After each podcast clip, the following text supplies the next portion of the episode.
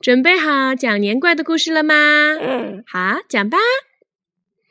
有一天，那个年怪叫年，它的名字就叫年。然后呢，它就会捣乱，把脏孩子或者脏大人抱走。然后呢，它怕老虎，然后呢，它就咬死它了。然后呢，就讲完了。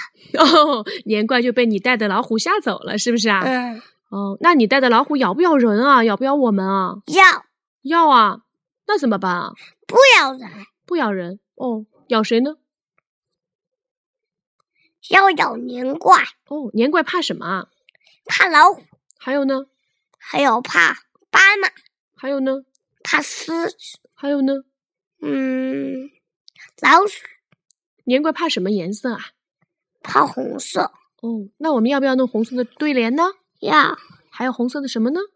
红色的穿花，还有窗花。好的，故事讲完啦，谢谢大家。